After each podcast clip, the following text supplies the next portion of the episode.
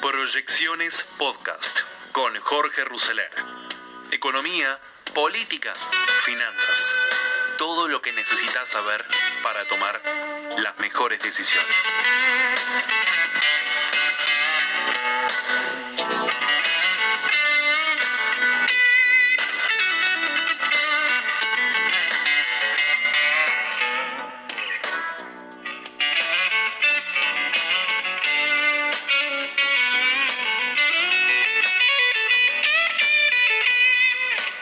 Crítico de lo que está pasando con el país y con la economía y hace una propuesta para salir. ¿eh? Y estamos con Jorge Remelikov, que le agradecemos. Eh, va- vamos a hacer una frase habitual de pre- rompe el silencio. Rompe el silencio. No, pero es verdad, yo creo que la última vez estuvo acá Eh, también. eh, es una de las figuritas difíciles, ¿no? De la economía. Es una, es una nota que tuvimos hace cuatro años. Exactamente, peleándola, sí, ¿eh? exactamente. Es, es difícil, eh, Remes, usted. ¿eh? Bueno, me llevó ese tiempo, me llevó a hacer el documento. Bueno, un, do- un documento tiene 25 carillas que, digamos, es muy eh, eh, crudo sobre lo que nos está pasando a los argentinos. Hay una propuesta. eh, yo le voy a leer tres datos, ¿no? Porque arranca así, ¿no? El crecimiento de Argentina es muy poco, 1.6% eh, y 0,7% per cápita. Y además crecimos en de que estamos en democracia de manera 21 años de crecimiento, 16 de caída. Eh, otro dato, eh, este es difícil de decirlo porque son tantos ceros. La inflación es elevadísima en la Argentina. Eh, acumula 37 años ¿m? y llegó en estos 37 años a 20 mil millones, ¿cómo sería? 20 mil millones. Sí, por ciento, 20 20 mil millones por ciento. O sea, solo Venezuela no, nos ganó. La pobreza acumuló desde el año 83, que estaba en el 16%, bueno, ahora pasó arriba del 40%. Y eh, el país es poco competitivo, ¿no? Y cada vez estamos peor, René.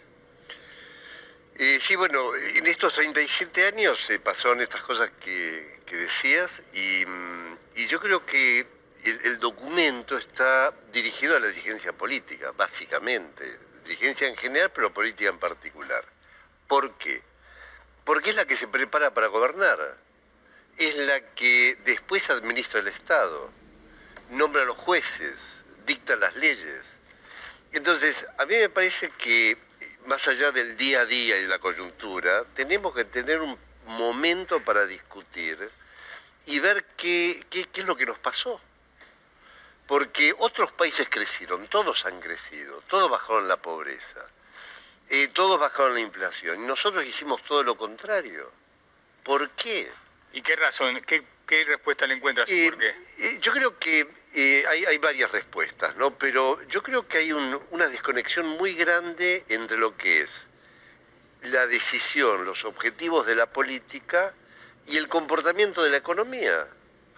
Así como la democracia tiene leyes, dadas por la Constitución, el Congreso, la economía también tiene, tiene leyes. Y pareciera ser que nuestra dirigencia prevalece el voluntarismo, prevalece la magia. Y, no hacemos lo que hacen los países que progresan. Y eso se llama en buen romance eh, una economía de mercado, que es la que funciona en el mundo, con intervención del Estado para mejorar la distribución de los ingresos, para hacer más competitiva la economía. Pero, pero hay una deuda muy grande. Y si nosotros no nos damos un momento de discusión por fuera de la grieta, es difícil salir, porque si, si mantenemos la grieta, cada vez que cambia gobierno, se vuelve todo para atrás. Y, y hay muchas reformas que hay que hacer, muchos cambios que, que requieren permanencia y no son fáciles.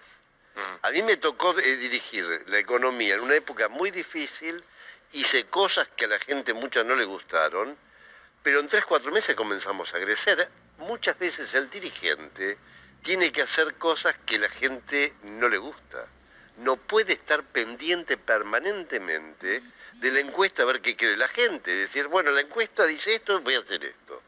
No.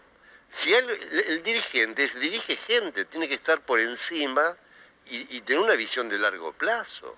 Ahora, eh, Reme, acá tuvimos eh, gobierno de Kirchnerista y Cristina, después tuvimos Macri, que sería 180 grados, digamos. Sí. Este, Tuvimos peronismo en el, en el siglo pasado, digamos, con menos radicalismo con Alfonsín. efectivamente, Tuvimos todos los colores. sí, pero no, no, no le pega a No, nadie, le pega. no. Porque, Digamos, por la democracia tiene un gran valor, pero Sí, sí. desde Alfonsín estamos en un tobogán. exactamente, en materia Digamos, económica. obviamente el proceso militar también fue un tobogán, ¿no? A ver, eh, en el 74 teníamos 4% de pobres. La dictadura termina con 16 y ahora llegamos a 40.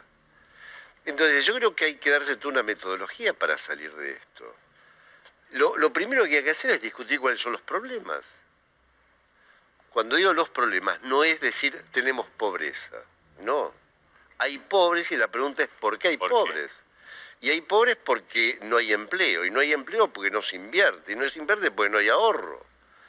Ese tipo de cosas tenemos que discutir. Acá se dice la deuda. La deuda es un problema. Pero ¿cuál es el origen de la deuda? Y así sucesivamente. ¿Cuál es? Eh, Es el déficit fiscal, obviamente, porque la deuda pública aparece cuando se aumentan impuestos y a pesar de eso se gasta más, parte se financia con emisión, que genera el impuesto inflacionario, y otra parte se toma deuda.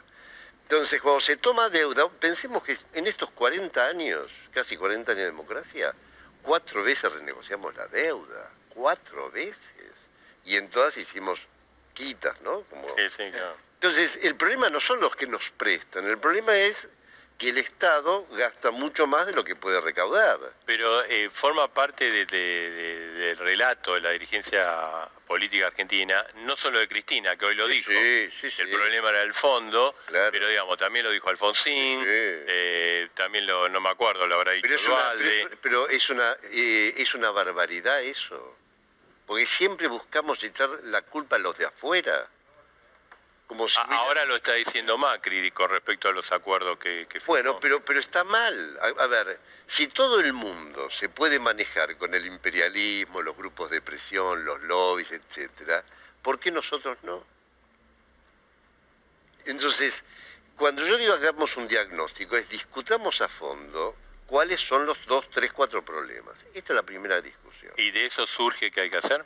De eso surge lo que deberíamos hacer exactamente, pero antes también tenemos que discutir a dónde queremos ir. Lo que pasa es que la Argentina va como un auto a 500 kilómetros por hora estrellándose contra todas las paredes, como que no hay tiempo para que se bueno, pero, y hagan- pero, eh, p- pero eh, ese es el gravísimo error, porque siempre ponemos un justificativo para no discutir. ¿Y por qué no discutimos? ¿Da vergüenza? ¿O, o- o- o cada uno está pensando en, en la próxima elección? Y ganar votos y... y Bueno, en general sí, es así. ¿eh? Pero está, es pésimo eso, porque nos estamos hundiendo. ¿Cómo puede ser que tengamos 40% de pobres? Yo he conocido mucho a la Argentina a- anterior a la mitad de la década del 70, donde era un orgullo ser clase media, y que la clase media argentina era representante de la Argentina, y yo soy producto de ese ascenso de la clase media. Hoy día uno escucha a los chicos jóvenes que se reciben, están pensando en irse al exterior. Es una vergüenza. Entonces, un poco este documento es, es- es- no ataco a ningún partido político, me quiero poner por fuera de la grieta, porque me doy cuenta que si seguimos en la grieta, no vamos a salir, porque hay que hacer cosas nuevamente, hay que discutirlas y llevar un programa de 10 años. Otros lo hicieron. Israel en el 85, España, Chile, Brasil. ¿Por qué, por qué Argentina tiene eh, 50% de inflación o está fluctuando entre 40 y 50 en los últimos años? Y Uruguay tiene, no sé, 4, Brasil tiene 3, eh, Paraguay, Chile 5, digamos. Estoy, estoy inventando ver, esos el- números, pero todos están abajo de 5%. Eh, el, ¿Por qué? mundo, el mundo desarrollado eh, tiene 1,5%. El, mundo en desarrollo, 4%. Y, el tema de la inflación es un tema del siglo pasado. Nadie discute la inflación. Sacando Venezuela, Argentina, Mozambique, Sudán, no, no hay inflación. Y hay muchísimas causas. pues, Es multicausal. Tenés problema de costos por los aumentos de, tarifas o de tipo de cambio. Tenés problema de demanda cuando emitís en demasía. Tenés problema de expectativa, tenés problema de incertidumbre y tenés otro problema que tampoco hemos sabido resolver, que es la puja distributiva. Permanentemente discutimos el equilibrio social o el equilibrio macroeconómico. En todas partes del mundo pasa eso y lo han resuelto. se han puesto de acuerdo, nosotros no. Y permanentemente nos peleamos. Tanto es así que lo que es debería ser temporal es, es permanente, es estructural. Eh, ¿Y cómo ve usted lo que pasó hoy, no? Que está Guzmán negociando con el Fondo Monetario. Como le digo yo, yo su carpetita, Alberto Fernández habla con el fondo y le dice que quiere, con el fondo, el Banco Mundial que quiere arreglar, y Cristina dice, no vamos a pagar, no tenemos plata. Bueno, eh, yo lo que digo acá, eh, yo creo que esto es el, el reflejo de, de lo que está escrito de alguna manera. La política decide la economía, no es al revés. Por ahí algunos dicen los economistas o los ministros. No, es la política. Porque la política dice a dónde tiene que ir, cuáles son los límites, cuáles son las posibilidades. Entonces, el gobierno tiene que definir a dónde quiere ir. Si el gobierno quiere arreglar con el fondo, que yo creo que no es el principal problema, ¿eh? porque eh, antes de arreglar con el fondo, uno tiene que saber a dónde quiere ir, qué quiere hacer. Uno no puede ir al fondo a decirle, eh, y díganos qué tenemos que hacer. Uno tiene que ir con un programa. Y ya le venían pidiendo a Macri también, ¿no? Digo, Claro, exactamente, exactamente. Ahora, ¿por qué no se hace el programa?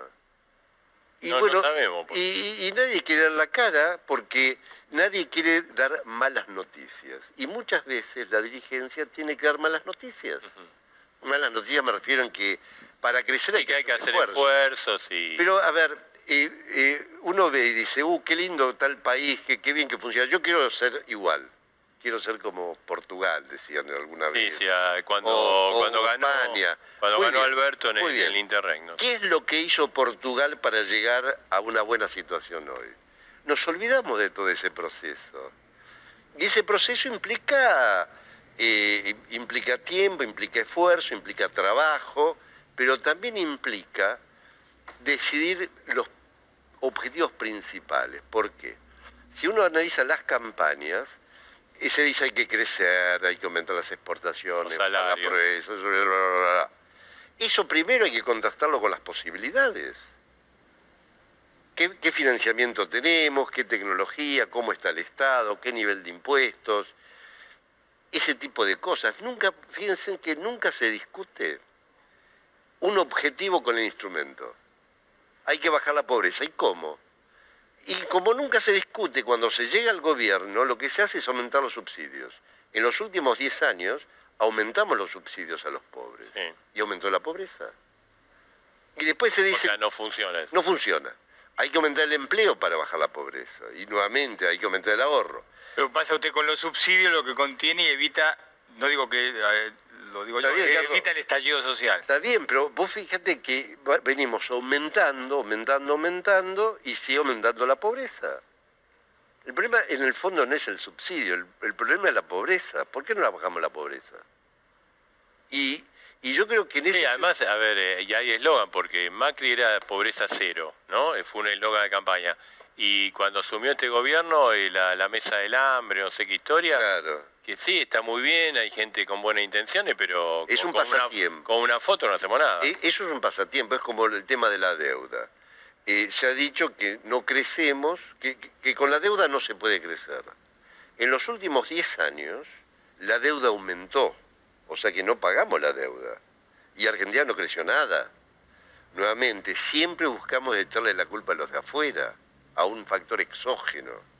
Para sacarnos la responsabilidad. Exactamente, yo creo Yo que... soy bueno, la culpa la Claro, tiene la tiene X. Entonces, un poco el- el- lo que trato de hacer es llamar la atención de este tipo de cuestiones y dar, yo diría, una metodología de discusión y una metodología para armar un programa económico. Yo no me puedo arrogar la potestad o la sabiduría para decir, este es el programa, no. Yo acá lo que planteo es una metodología de, de objetivos, instrumentos, conflicto de objetivos, resultados, todo un proceso. Y después divido todo lo que es la macro, que tiene que ver con los precios relativos, digamos, básicos, el tipo de cambio, la tarifa, los salarios, Sí. y los grandes agregados macroeconómicos que son la situación fiscal, cuenta corriente, mercado laboral y mercado monetario. Y después todo el tema de estrategia de desarrollo. Nunca discutimos estrategia de desarrollo. Ahora, eh, usted hace un planteo, Remes, de eh, buscar un acuerdo, buscar consenso, no sé sí. si la, la palabra acuerdo eh, buscar consenso. digamos, sobre este camino estamos más o menos todos de acuerdo, después a algunos les gustaría ir por más por la derecha, otro más por la izquierda, otro más por el centro. Ahora, lo que pasa es cuando eh, se convoca a estos, digamos, que yo, a los empresarios, a los sindicalistas, em, o a la oposición y al oficial, es como que todos quieren sacar tajada, en vez de decir, ¿cuánto voy a poner yo? Todo y saber cuánto me quiero llevar. Claro. Este, o sea que el problema va más allá de la clase política, va la clase Sí, sí, sí, sí, absolutamente. Yo, yo, hablo de la dirigencia, en particular la política, pues tiene una responsabilidad, a mi modo, superior, pues se prepara para gobernar. Porque los otros son políticas sectoriales. Los trabajadores, los, eh, eh, la Unión Industrial, los ruralistas, los movimientos sociales, cada uno lucha por lo suyo, lo cual no está mal pues su derecho. Pero la política tiene que sobrepasar eso y tener un planteo más integral y para todo el país. Eso implicaría, digamos, que desde, ah, desde la política, digamos, desde arriba, tendría que haber, eh, bajar un poco los decibeles con el enfrentamiento. Absolutamente, absolutamente. Lo que pasa es que tuvimos, eh, bueno, Cristina, que armó enfrentamientos, perseguía eh, a la gente por los canales públicos, etcétera, etcétera.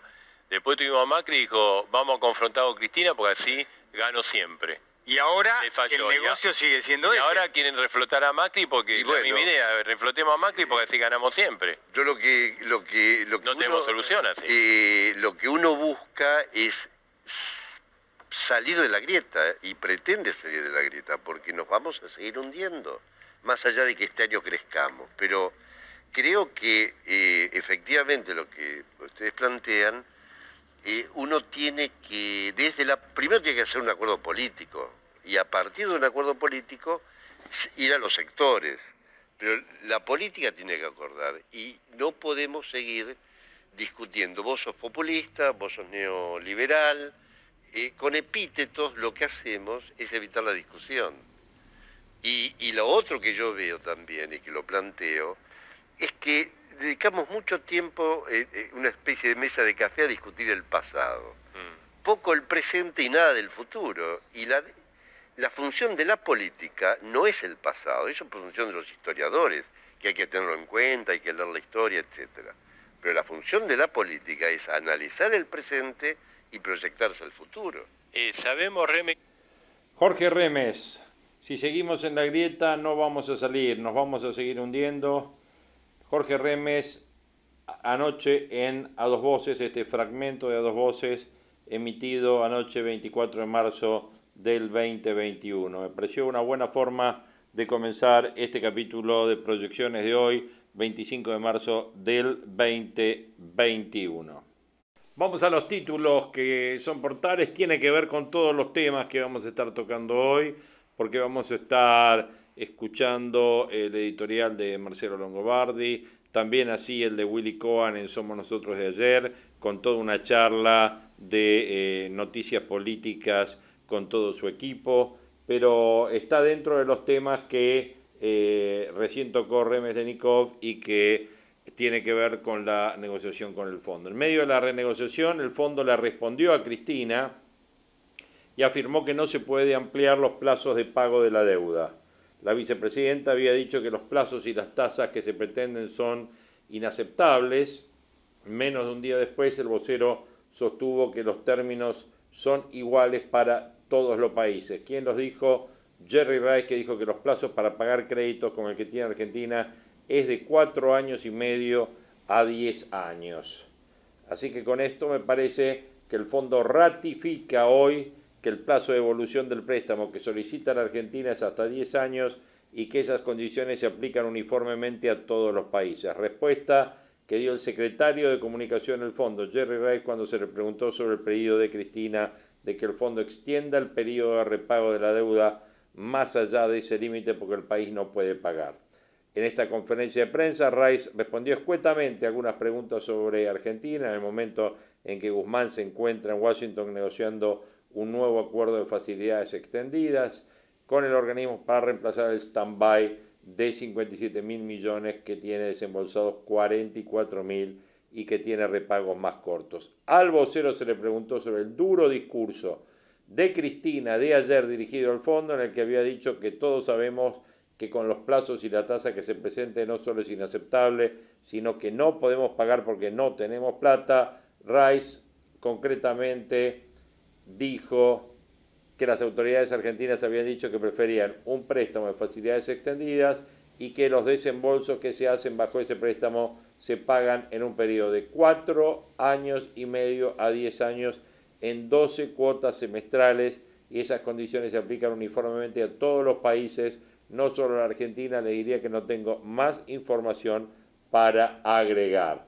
Bueno, de la reunión del martes de Guzmán con Cristalina salió una reunión muy buena y muy productiva, es lo que se dijo, y también se le preguntó sobre la transparencia en la utilización de los derechos de giro que podrían llegar al país si se aprueba en junio la recapitalización de 650 mil millones del fondo donde ingresarían 4.453 millones. Respondió que la recapitalización está en una etapa inicial y que por ahora no vamos a ir más allá o prejuzgar lo que un país u otro puede hacer con este tema. Si la asignación del derecho de giro se aprueba, se asignarán de acuerdo con la cuota que tiene cada país.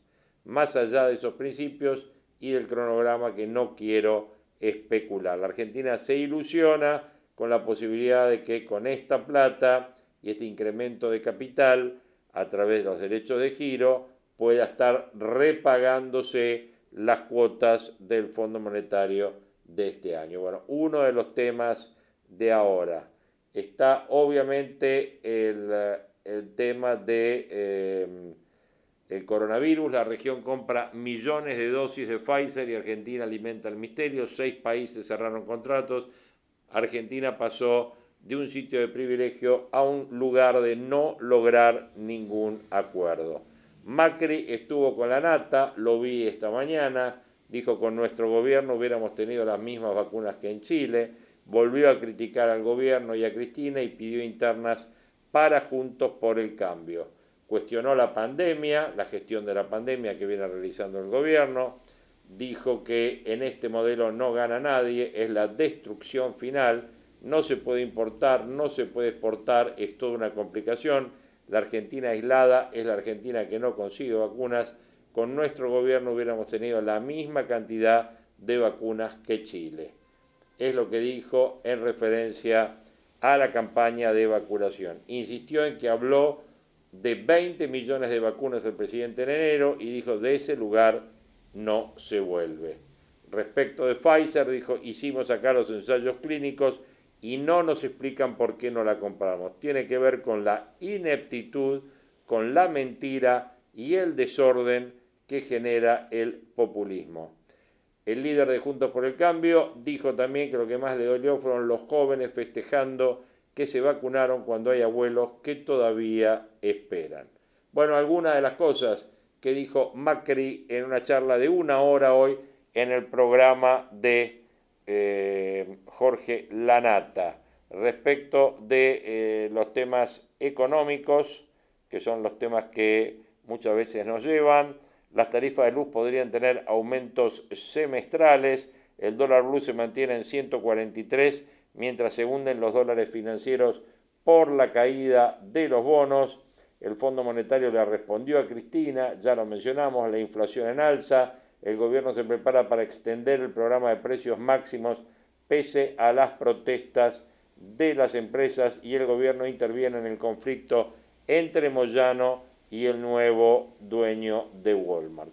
En lo que tiene que ver con mercados, impacto del discurso de Cristina, los bonos vuelven a caer y el riesgo país traspasa los 1.600 puntos el riesgo trepa 4,4%. Los bonos que venían recuperándose están reaccionando a los dichos de Cristina, que dijo que la deuda no se puede pagar, que la posibilidad de que el fondo gire 4.300 millones y las gestiones de Guzmán en Washington, los títulos que cotizan en Wall Street cayeron más de 2% después del discurso y este jueves también los números rojos porque en el mercado local ceden hasta 4% un día después de que se manifestara la tensión entre Martín Guzmán y lo dicho por Cristina sobre la deuda del riesgo país, pasa la barrera de los 1.600 puntos para ubicarse en 1.640. cuatro puntos. Todo esto tiene que ver con lo que dijo Cristina en las Flores, que dijo no podemos pagar la deuda porque no tenemos plata. Bueno, sabemos cuál es la postura de Cristina, hay una radicalización que está avanzando, ya lo van a escuchar en el comentario de Longobardi, que tiene su visión política respecto de hacia dónde vamos. El efecto inmediato de las palabras de Cristina se vio reflejado en New York, los países de, de las uh, compañías locales que cotizan en Wall Street cayeron 7% en México y en eh, 7% en el miércoles y este jueves muestran bajas de hasta el 4%. Los bonos en dólares retroceden hasta el 4%. La posición de Cristina se hizo pública casi en simultáneo una reunión virtual que Alberto Fernández mantenía con el titular del Banco Mundial, David Malpas, y un día después de que Guzmán se reuniera con la titular del fondo. Ambos se comprometieron ante los organismos internacionales a pagar. El gobierno pretende alcanzar un acuerdo para reprogramar los vencimientos de 45 mil millones de dólares. Bueno, todo para abajo, globales, 2030, 2035, 2029, como ven, todo es negativo en materia de eh, mercados. Vencimiento queda una semana para pedir la devolución del dólar ahorro, es otro de los temas de hoy. Y eh, está el tema Narváez Moyano, que ya decíamos, donde hay una participación oficial del gobierno interviniendo en el conflicto entre Moyano y Narváez, el nuevo dueño de eh, Walmart.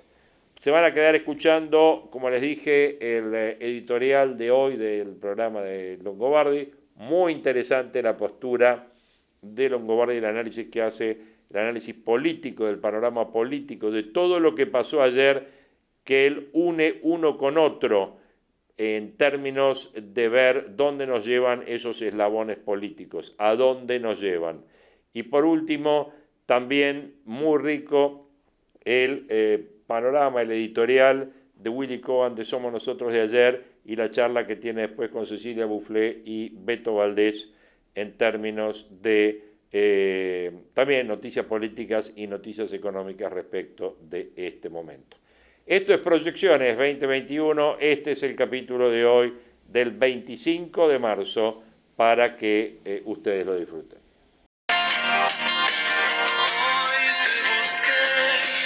Bueno, muy bien. Ayer no hubo una o dos, sino una serie de por lo menos cinco novedades que em, bueno, contribuyen un poco a definir el perfil que va tomando el gobierno argentino en los últimos días y también, ¿por qué no?, la fisonomía que va tomando la Argentina como país en su conjunto, combinado con los impulsos que va mostrando el gobierno. Así es el gobierno y el país ¿eh?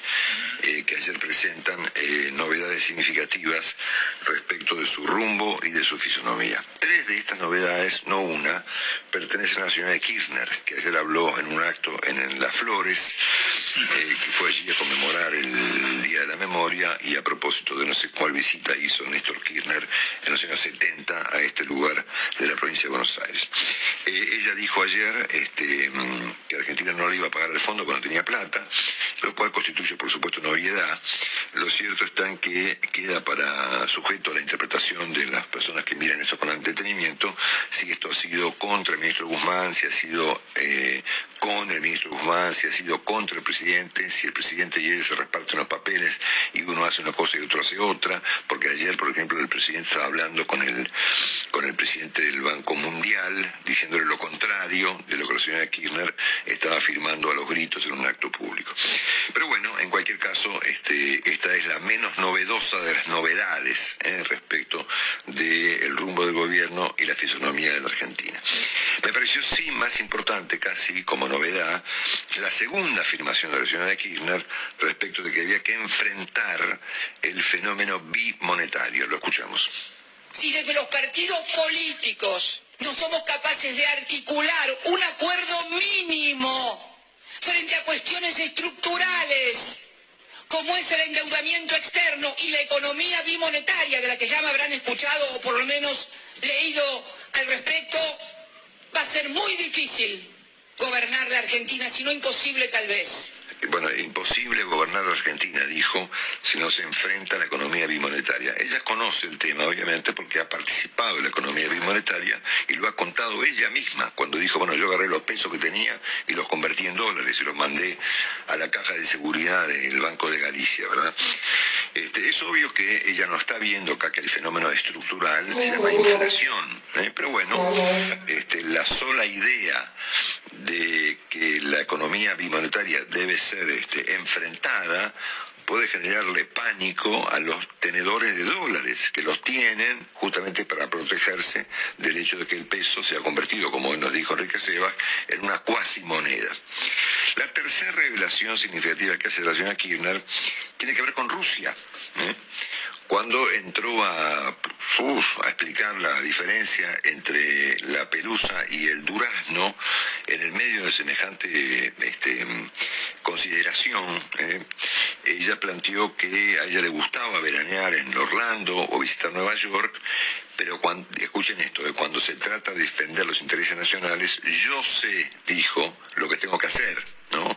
Y esto lo dijo en estos términos. ¿Saben dónde íbamos de vacaciones, Néstor Kirchner, nuestros hijos y yo? A Nueva York y a Orlando. Sí, a Disney World, a Néstor le encantaba. Le encantaba, disfrutaba como un chico en Disney World. Si no tenemos problema con los Estados Unidos, no tenemos anteojeras ideológicas. Lo que pasa es que nunca confundimos nuestros gustos y preferencias personales con los intereses nacionales como hacen otros. Aunque me guste Nueva York, yo sé cómo tengo que defender los intereses de la República Argentina acá. Ojo, no confundan el durazno con la pelusa.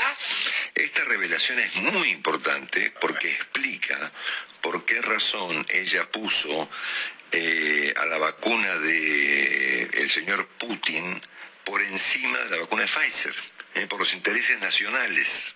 ¿Eh?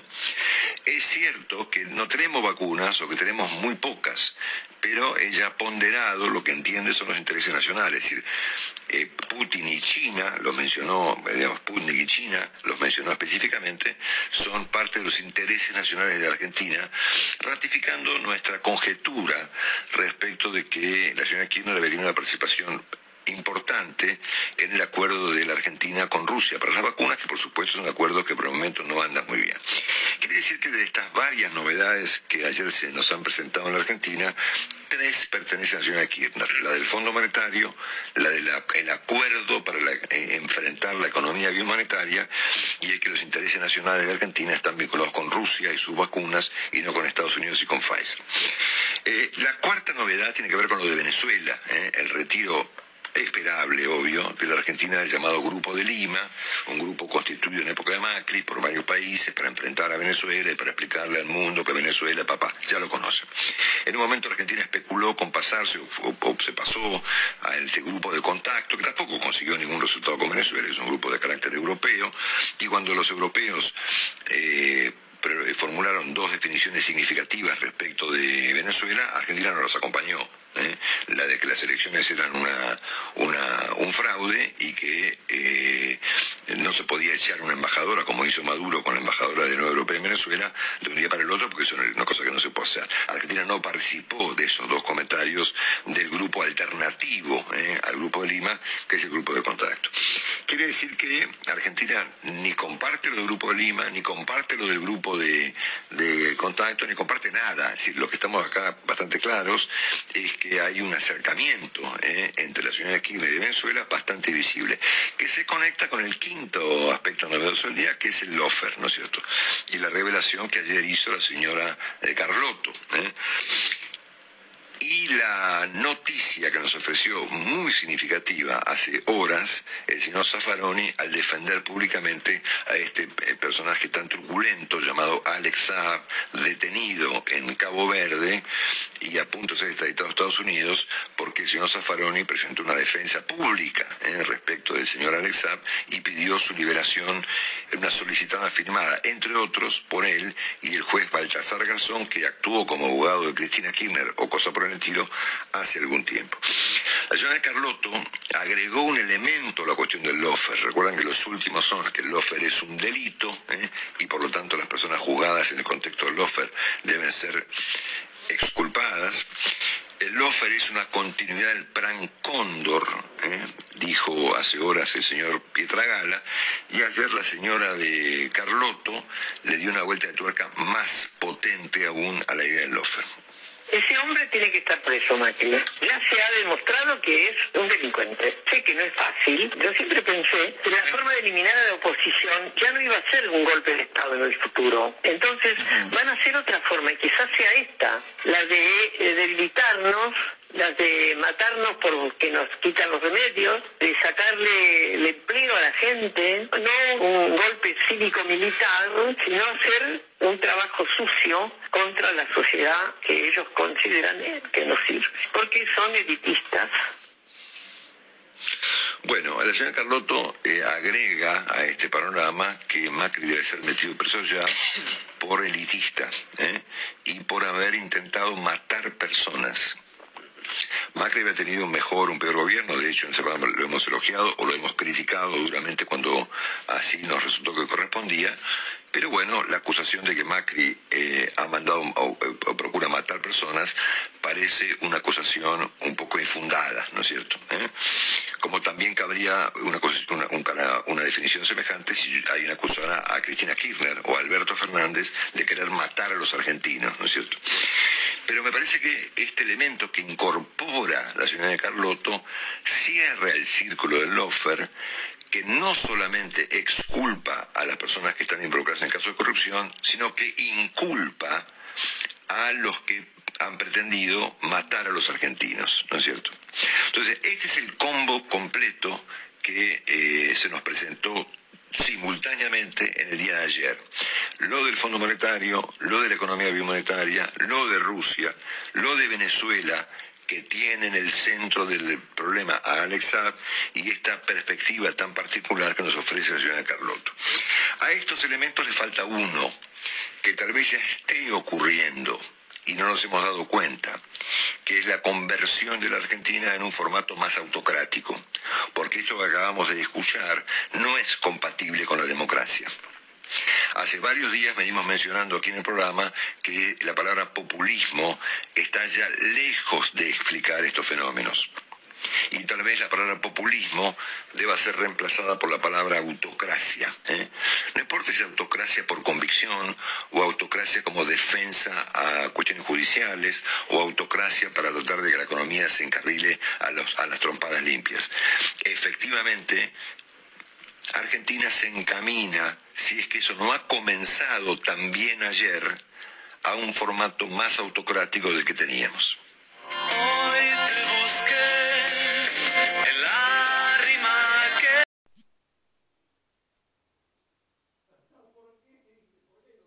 ¿Va a seguir siendo el ministro de Economía? De eso vamos a hablar esta noche. Te preguntita, bueno, te escuchamos, nos quedamos acá a escucharte. Gracias, eh, chicos, chicos, gracias Jessica, ¿eh? buen debut. gracias. a todos. Muy bien, muy, muy bien, menos Martín te tacha, lo vamos a Charlamos con él. Muchas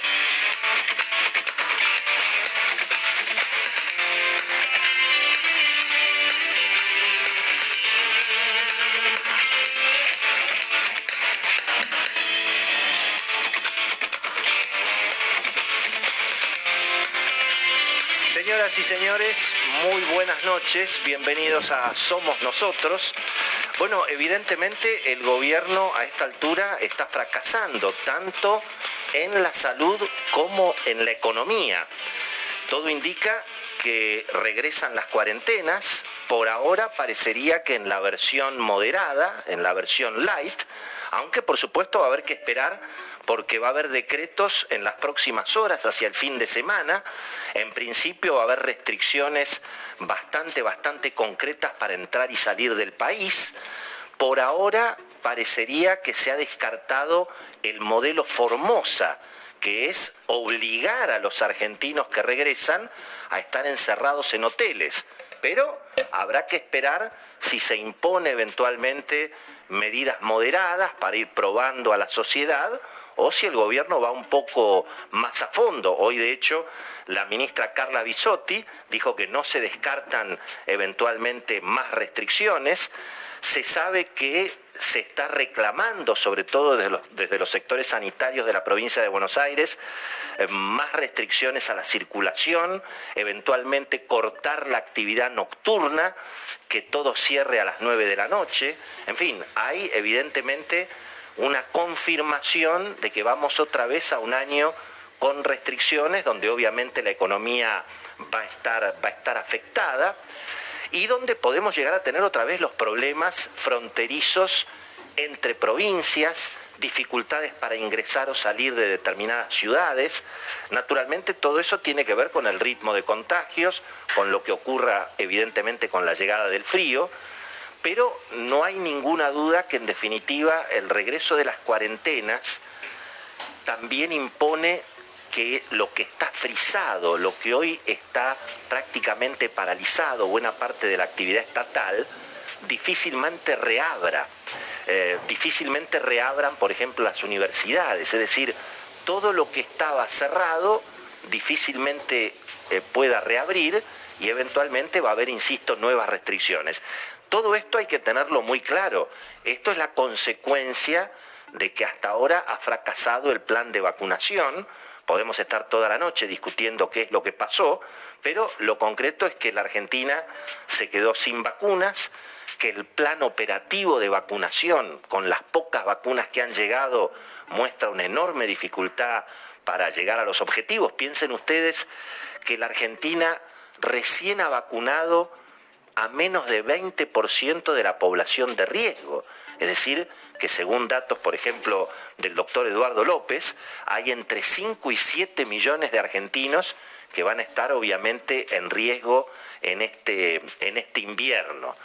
Y la verdad que las señales en términos sanitarios y son cada vez más preocupantes, porque a pesar de esta situación, bueno, eh, el elenco que maneja, en definitiva, la política sanitaria sigue siendo el mismo de la vacunación militante. Estamos viendo que cada vez toman más injerencia los sectores del sanitarismo estatista extremo, que se referencian en el Instituto Patria, en el equipo de Axel Kisilov, que obviamente están reclamando que haya nuevas restricciones, obviamente, a las, a las actividades. Bueno, por supuesto, siguen los acomodos, sigue la vacunación de privilegio. El caso Ferraresi, bueno, prácticamente es incomentable, ¿no? En términos del escándalo político, el escándalo personal. Em, naturalmente el que tiene que dar explicaciones es el ministro Ferraresi y las autoridades de Avellaneda, no la jovencita que, se vacunó, no, no interesa lo que pueda decir esta joven militante de 18 años. Es obviamente las explicaciones tienen que aparecer mm, de, los responsables, de quienes fueron, lógicamente, quienes le, ordenaron vacunarse. Y allí, evidentemente, estamos viendo un problema muy, muy, muy severo. La oposición sigue tibia, no estamos viendo gobernadores de la oposición reclamándole al gobierno que levante el cepo a las vacunas, tratando de conectarse con los laboratorios, yendo a comprar vacunas. Imagínense, por ejemplo, si el presidente Macri, con todos los contactos internacionales, si hoy el presidente Macri dijera, salgo a buscar vacunas para los argentinos, lo que significaría eso en términos políticos, pero eh, no, no habla mucho ni siquiera la patria sanitaria, eh, los sectores médicos no, no dicen una palabra de este, de este muy mal manejo del gobierno con las vacunas, donde ni siquiera se respeta el federalismo, no se respetan las, las autonomías provinciales, no se respetan las autonomías municipales, pero nadie dice nada. Es más cómodo echarle la culpa al gobierno y bueno, y si no hay vacunas es culpa del gobierno. Em, fíjense que el único ruido grande en el sector de la salud lo terminó generando el sindicato uno de los gremios más aliados del presidente Alberto Fernández, el gremio de sanidad, acaba de plantear que empiezan los paros. Y los paros empiezan porque el sector de la salud privada está totalmente desfinanciado. El Estado, a través del PAMI, no les aumenta los precios a las prestaciones de las clínicas, de los sanatorios, tienen trabado los aumentos en las cuotas de la medicina privada y por lo tanto no se les puede pagar los aumentos salariales a los enfermeros, a los asistentes. Y entonces en el, en el peor momento aparentemente de la segunda ola que está viniendo, vamos a tener un conflicto sindical en el sector de la salud, porque el gobierno no puede tomar una decisión respecto de, respecto de este tema. De modo que el gobierno está fracasando con la salud y con la economía, porque al mismo tiempo sin vacunas no hay reactivación, sin vacunas lo más probable es que el déficit fiscal no se pueda reducir y entonces la emisión monetaria va a tener que estar parecida o peor de lo que fue el año pasado y al mismo tiempo en términos prácticos la inflación sigue sin control, el consumo está cayendo y eso naturalmente está generando mucha preocupación en el oficialismo, particularmente en la jefa del oficialismo, porque Cristina también mira las encuestas y supongo que estará preocupada por su futuro político.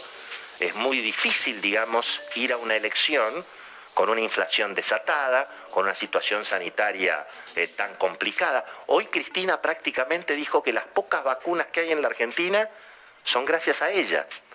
¿Mm? Hoy Cristina, en el acto del Día de la Memoria, junto a Axel Kisilov, sin Alberto Fernández, dijo que bueno, que finalmente gracias a sus contactos con China y con Rusia se pudieron conseguir las vacunas. Blanqueó finalmente su participación en la decisión de ir a China, de ir a Rusia y de no ir a Estados Unidos. La Argentina no negocia con los laboratorios internacionales.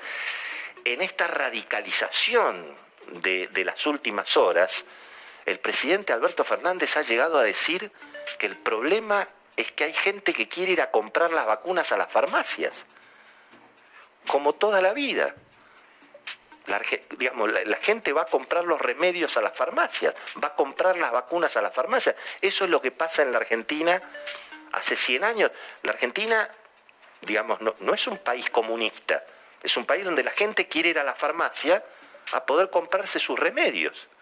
Así que, digamos, hay como una gran confusión en el medio de un gran desorden político, donde, bueno, la vicepresidenta, hemos tenido una nota en el diario La Nación el fin de semana, donde Cristina prácticamente no solamente deja trascender que está arrepentida de haberlo elegido Alberto Fernández, sino que aparentemente se lo hizo saber a él, en reuniones obviamente muy ásperas.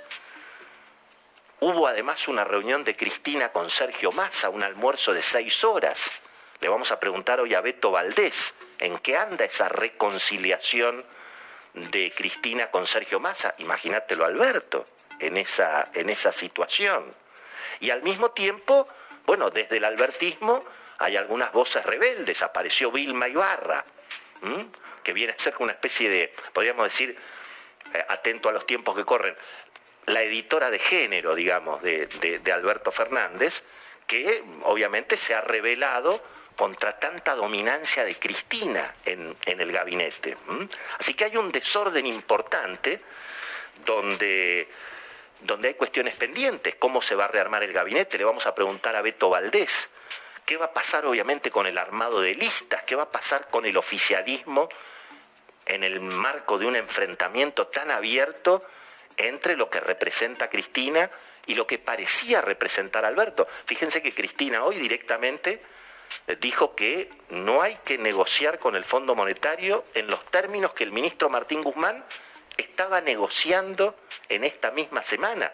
Cuando el ministro Martín Guzmán estaba en la reunión con la titular del Fondo Monetario Internacional, los bonistas de la provincia de Buenos Aires se presentaron y volvieron los juicios en Estados Unidos por el default de la Argentina. Nos vamos a preguntar hoy, Martín Guzmán, que estuvo en Washington, en Nueva York, que se lo vio mucho más devaluado que hace un año, porque obviamente mostró las dificultades políticas que tiene para avanzar en, sus ideas. Martín Guzmán, con el libreto de Axel Kisilov y Cristina, planteando patria o buitres, yendo al enfrentamiento con los acreedores, ¿va a seguir siendo el ministro de Economía? Va a ser una pregunta también definitivamente para, para, esta noche. ¿eh? Un desorden importante, una situación que al mismo tiempo, bueno, parecía que se iba a distender en el marco del el recuerdo siempre sesgado de los tristes episodios de los años 70 en la Argentina y el golpe militar del 24 de marzo de 1976, em, muestra que la Argentina no solamente está con problemas de salud y con problemas de economía, también está con problemas de memoria. Y esa grieta parece más abierta que nunca. En eso fracasamos los argentinos. Cuando volvió la democracia, volvió con la idea del nunca más. Y el nunca más era nunca más a la violencia política, nunca más justificar la violencia política, nunca más justificar el crimen político. Ninguno de los dirigentes guerrilleros se arrepintió de los crímenes que se cometieron en este país en los años 70 en democracia. Nunca ninguno se arrepintió. Tampoco ninguno de los líderes militares. Nadie se arrepiente de nada en la Argentina. La grieta obviamente está más, más abierta que nunca y en eso obviamente también hemos fracasado. Vamos a empezar el programa porque se vienen novedades. Hoy habló Carla Bisotti, la ministra de Salud, y anticipó que se vienen nuevas cuarentenas. Escuchémosla. Si hay algún aumento de casos, lo importante es tomar medidas y lo más temprano posible, no esperar a tener una situación de, un aumento muy acelerado, en la unidad geográfica mínima del municipio y que dentro de los municipios se puede diferenciar por barrios, barrios eh, mejor todavía y eh, disminuir la circulación de personas, sobre todo por cajas horarias, no, no, no apuntar eh, a un confinamiento. Bueno, muy bien. Aquí le doy las buenas noches a los periodistas mejor informados de la televisión, la señora Cecilia Bufflet y el querido Beto Valdés. ¿eh? Queridos amigos, bienvenidos, buenas noches. Bueno, arrancamos el noticiero aquí en Somos Nosotros con Cecilia Bufflet. ¿Qué novedades tendremos en las cuarentenas light por ahora? Aparentemente. Las cuarentenas light por ahora, probablemente mañana conozcamos el decreto, el DNU, que te cuento la primera fecha que tenía como borrador en esta idea de las demoras en la toma de decisiones de la Casa Rosada, la primera fecha que tenía el borrador de ese DNU era 23 de marzo, o sea, ayer. Todo indica ahora que va a salir o mañana o el viernes, viernes última fecha de plazo. Básicamente, eh, ¿qué va a decir eso? las restricciones fundamentalmente a las fronteras. Cierre eh, de las fronteras total para extranjeros, se mantiene eh, esa, esa medida, se refuerza con migraciones y Fuerzas Armadas el control de las fronteras, PCR y nuevos controles para eh, los transportistas, otro de las eh, medidas. Cierre total de los vuelos a las regiones con alta circulación de las nuevas cepas. Ahí hay que definir cuáles son los países y ese es un tema muy sensible. ¿Cuáles me mencionaron a mí hoy en la Casa Rosada? Brasil, Chile, Paraguay y el Reino Unido. Reino Unido te diría que seguro, el problema es con los países de la región donde esa restricción es muy fuerte, ¿no? Y va a traer eh, repercusiones políticas. Eh, y por último, reducir a el, entre el 20 y el 30% la cantidad de vuelos a los otros países, digamos. el resto de los países no van a tener eh, una, una cantidad de vuelos normales, sino que se va a reducir a el 30% de lo que son hoy. Por ahora, por ahora no se, no se va al modelo Formosa de encerrar a los argentinos que vuelven. Hablamos con el titular de la Cámara Argentina de Agencias de Turismo, em, el señor Elías, respecto de este tema. A ver qué nos decía. Todavía no tenemos certezas sobre lo que va a ocurrir con la entrada y salida del país por cuanto el decreto no ha sido firmado, se está discutiendo si la cuarentena va a ser en hoteles o no, si va a ser de 7 o de 10 días, pero lo cierto es que esta medida de restricción a los, a los vuelos hacia el exterior va a traer como consecuencia una caída en la cantidad de vuelos hacia la Argentina. Y de seguir en esta, en esta línea vamos a ir perdiendo cada vez más rutas aéreas las líneas aéreas van a optar por no venir a la Argentina y esto va a producir un descalabro a nivel de tarifas, porque Argentina con menor cantidad de oferta de asientos se va a volver un destino caro, un destino inaccesible y esto va a terminar golpeando una estructura que ya de por sí está muy golpeada bueno, cada vez más aislados, cada vez más aislados. Desde el gobierno Beto Valdés se insiste en evitar la palabra confinamiento, pero hemos visto que hoy Carla Bizzotti prácticamente, bueno, eh, hacía, digamos, eh, tocaba la partitura del equipo sanitario de la provincia de Buenos Aires, pidiendo cuarentenas, y después de la Casa Rosada que salieron a relativizarlo, digamos. ¿Cómo, cómo va a vivir el gobierno esta situación, Beto? Y evidentemente lo señalabas muy bien, la, ministra de Salud eh, fue desautorizada, pero al mismo tiempo es una señal más que evidente del nivel de, eh, confusión, de efecto losardo, eh, de, de cierta anarquía. ¿Por qué? Porque hasta ahora lo que hemos visto en materia sanitaria es que la agenda la sigue fijando la estructura que responde a Máximo Kirchner y a Cristina Fernández de Kirchner de soberanía sanitaria, fundamentalmente el ministro Golián y el viceministro Nicolás Kreplak, que ellos vienen planteando una línea dura que evidentemente hoy no está disponible, Willy, que sería ir a, a mitad de camino con Formosa. Eh, y el presidente, eh, y yo lo que diría la mesa chica, lo que queda de albertismo, son conscientes, solamente mirando las encuestas, que no hay ningún tipo de consenso social, sino más bien todo lo contrario, para avanzar en esa medida. El otro dato importante, Willy, que también se está mirando con, atención, tiene que ver con lo que comentabas en el editorial, eh, y que es eh, que, cómo se va a mover de aquí en más Rodolfo Daer, el secretario general de, la CGT, un, aliado eh, histórico del presidente Alberto Fernández desde que se lanzó su candidatura presidencial. Recordemos que igual el dueño del circo es Carlos Hueso Campo, el hombre realmente fuerte de FATSA, de la Federación de los Trabajadores de Sanidad. Mañana comienzan asambleas informativas en todos los sectores. Y el día viernes se inician paros tres horas por turno, esperando evidentemente que aparezca la plata, que es lo que dice también el sector de la medicina privada. Vos lo, planteabas muy bien, no hay un conflicto entre DAER y, los, empresarios. Acá lo que no aparece es el dinero fundamentalmente del PAMI, de IOMA, es decir, los y la autorización del aumento de las prepagas. Y hablamos, con, hablamos, la producción de este programa habló con Jorge Cherro, que es el titular de la Asociación de Clínicas y Sanatorios Privados, eh, y nos explicaba lo siguiente. Los, prestadores eh, estamos en una situación inédita a partir de la aparición de la pandemia, con un aumento de costos exorbitantes, una inflación del 36%, una inflación salud mucho mayor eh, y una drástica caída de la actividad este, de, la, producción de nuestras, de nuestras eh, instituciones.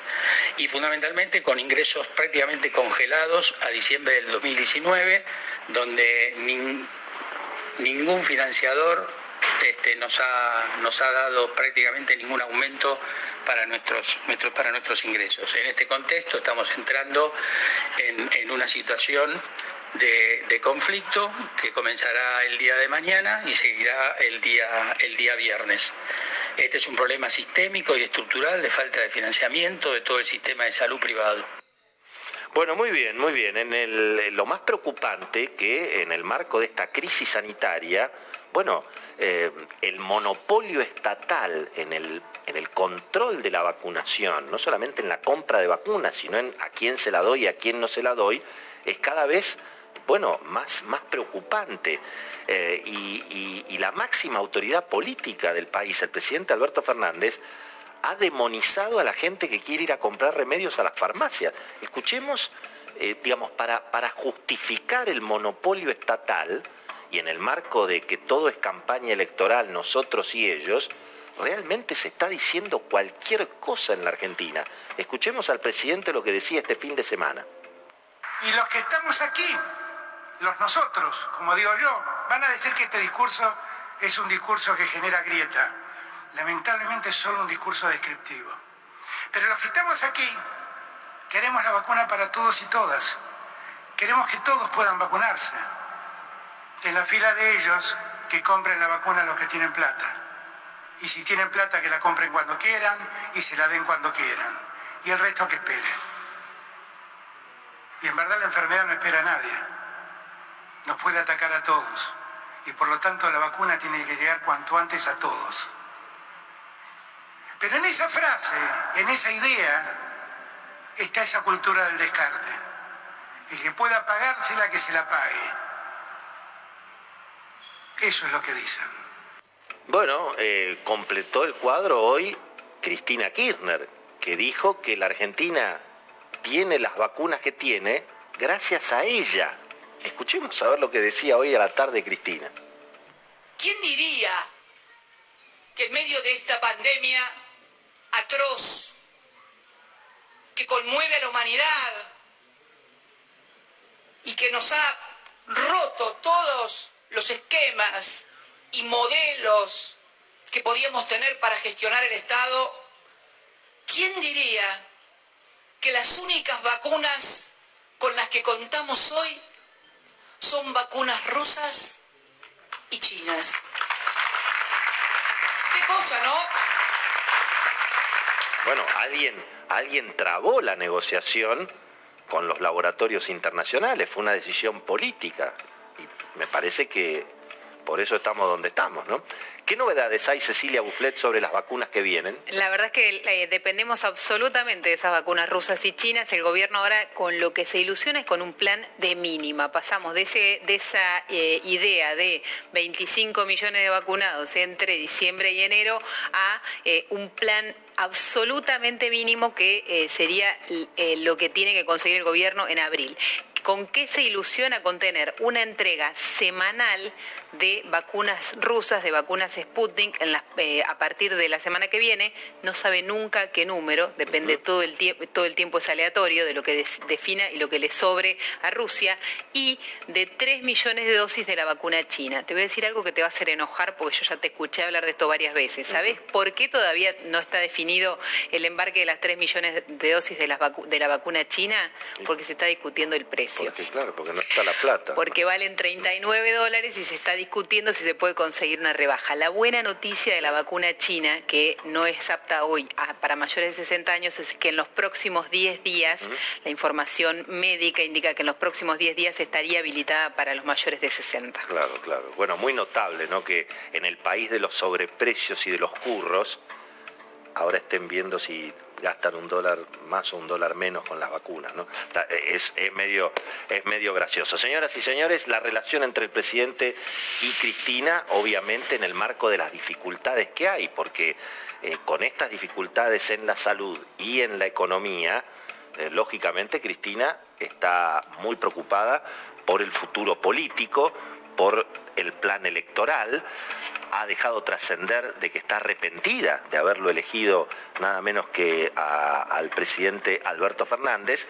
Y bueno, y en ese sentido, Beto Valdés, la relación en el peor momento. Sin duda. Eh, y lo interesante, más allá de todas las especulaciones, la información que se va acumulando, que, evidencia eh, yo diría, como el cansancio y el fastidio de ambos, es precisamente eso, eh, que haya trascendido. Recordemos que si algo caracteriza al Instituto Patria y al entorno de la vicepresidenta Cristina Fernández de Kirchner, es la, digamos, el manejo, casi yo te diría, eh, de secta de la información. Es decir, hay una discreción absoluta y de hecho nunca ha sido casual que, eh, incluso cuando era presidenta, que sus colaboradores se enteraran a posteriori de muchas definiciones o de negociaciones que estaba planteando. Entonces, lo importante para destacar es por qué trasciende este malestar de la presidenta. Y el desorden que todo eso genera dentro del gabinete. Eso, obviamente, y yo le agregaría que también tengo entendido que la información viene del entorno de la vicepresidenta Cristina Fernández de Kirchner, eh, que todos sepamos no solo que hay una reconciliación en marcha de la mano de Máximo Kirchner con el presidente de la Cámara de Diputados, eh, Sergio Massa, con la vicepresidenta, que hace ya menos de un mes los recibió el matrimonio Sergio Massa y Marina Galmarini a la vicepresidenta en Rincón de Milver con un asado de por medio, sino que a posteriori del discurso del primero de, marzo, de, inauguración del periodo de sesiones ordinarias, hubo un almuerzo en el despacho de Cristina en el Senado que duró, seis horas. Esa información eh, es estratégica, pero también de alguna manera se plantea como para decir, ¿y el presidente? Y hablaron del presidente y la otra cuestión importante, ¿de qué hablaron? Más allá de la ausencia de Alberto Fernández, y eso también tiene mucho que ver con la mirada de cómo administrar la situación económica y política de aquí hasta el cierre de listas, porque como bien decías Willy, la vicepresidenta está preocupada por los números incluso a nivel nacional. Ella dice que se puede ganar la provincia de Buenos Aires, pero hay que ganar por el 45%. Menos del 45% podría ser una derrota del frente de todos a nivel nacional. Bueno, para tranquilizar la situación de este tema de Alberto y Cristina, opinó el presidente Macri, que habló en este canal, en el programa de Luis Majul, justamente esta semana. A ver qué decía Macri sobre lo que está pasando en la conducción del gobierno nacional. Hablemos del gobierno. Sí. Alberto Fernández y Cristina Fernández. ¿Quién manda? Cristina Fernández. ¿No tiene dudas? Ninguna. ¿Y Alberto qué vendría a ser? No lo sé definir. Es una situación anómala. Pero la realidad es que la Argentina, lo grave es, Luis Majul, que la Argentina está sin rumbo y sin conducción. Bueno, eh, le pedimos también opinión a algunos especialistas, entre ellos a un gran columnista del diario La Nación y un querido amigo que es Claudio Jacqueline. A ver qué opinaba sobre este momento tan difícil entre el presidente y la vicepresidenta y el desorden que todo esto genera, por supuesto, dentro del gabinete. En la cercanía de Alberto Fernández ya se habla de marzo como el mes de la claudicación después de alguna ilusión que habían tenido a principio de año con llegada de vacunas, con algún repunte de la economía, la realidad les pegó un cachetazo. Alberto Fernández tiene como premisa la unidad y llegar unidos sobre todo a las elecciones. Si es a costa de que la coalición se mantenga solo por concesión, está dispuesto a hacerlo. Por eso es que lo que hoy se vive en la Casa Rosada parece el clima más propio de un invierno sombrío que de un otoño que acaba de comenzar. Hmm. Esa es la situación que hoy padecen en la cercanía de Alberto Fernández y muestran a un presidente golpeado, preocupado y que no sabe cómo encontrar la salida si no es que lleguen las elecciones lo más pronto posible. Bueno, por supuesto, en este desorden político, una de las principales víctimas ahora es Martín Guzmán, que hace un año era Gardel y los guitarristas, porque tenía el apoyo de Cristina y de Alberto. Aparecía como uno de los ministros más, más respaldados. Sin embargo, hoy Cristina Kirchner también le habló a Martín Guzmán en un acto junto a Axel Kisilov dijo que no se puede pagar la deuda con el Fondo Monetario.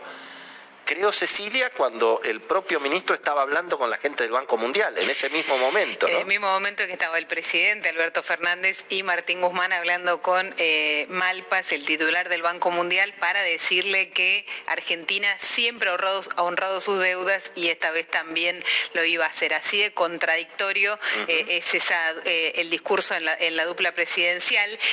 lo cierto es que en el mercado y también cerca del Ministerio de Economía, de lo que cada vez se habla más es de no, no, de postergar un acuerdo con el Fondo Monetario, sino incluso de no de llevar adelante un gobierno estirando los plazos lo máximo posible para no tener un acuerdo con el fondo.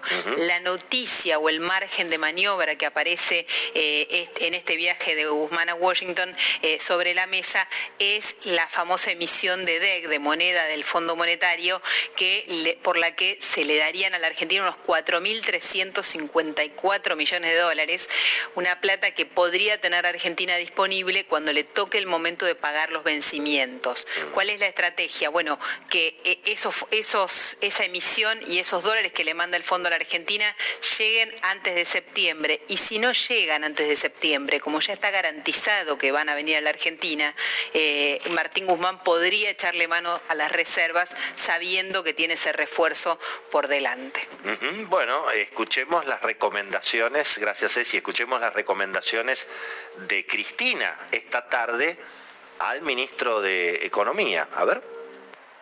Deberíamos hacer todos un esfuercito, sobre todo aquellos que tienen responsabilidades institucionales, sean del oficialismo o de la oposición. Es más, si fueran de la oposición, que son los que contrajeron todo el endeudamiento del préstamo del Fondo Monetario Internacional, son los que más deberían colaborar, insistir para que nos den mayor plazo y mucha menor tasa de interés que la que el fondo quiere aplicarle a la reestructuración que otros contrajeron y que todos sabemos, todos y todas, que en los plazos y con las tasas que se pretenden, no solamente es inaceptable, que podría ser una actitud subjetiva, bueno, no, no acepto, no, no es un problema de subjetividades, es un problema de que no podemos pagar porque no tenemos la plata para pagarlo.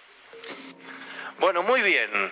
Así están las cosas. La Argentina hoy tomó una decisión de política exterior que también va en contra de la negociación que Martín Guzmán está llevando adelante en Washington. Argentina se corrió del grupo de Lima. ¿Qué significa eso brevemente, Beto Valdés? Y hay que eh, marcarlo dentro de eh, lo que supuestamente para el ala moderada que en algún momento quería representar el presidente Alberto Fernández era mantenerse. La verdad que se había amagado permanentemente Felipe Solá que decía que nos íbamos o, que no. Lo concreto que con la llegada de Joe Biden, eh, sobre todo la derrota de Donald Trump, en la Casa Rosada festejaron con esa mirada muy argentina eh, de eh, enfocar a los Estados Unidos con una realidad que no es tal, porque hay principios y hay objetivos que en Washington no se modifican. Uno de esos tiene que ver con Venezuela y evidentemente esta decisión no hace otra cosa que complicar la relación bilateral Buenos Aires-Washington, pero sobre todo amargarlo al ministro de Economía Martín Guzmán. Vos fíjate, hoy se tomó, fue el anuncio de Felipe Solá. No tardaron horas para que desde el Departamento de Estado, que recordemos, todavía nadie recibió al embajador argentino Jorge Argüello y ya hubo contactos con Jair Bolsonaro, como para tenerlo en cuenta.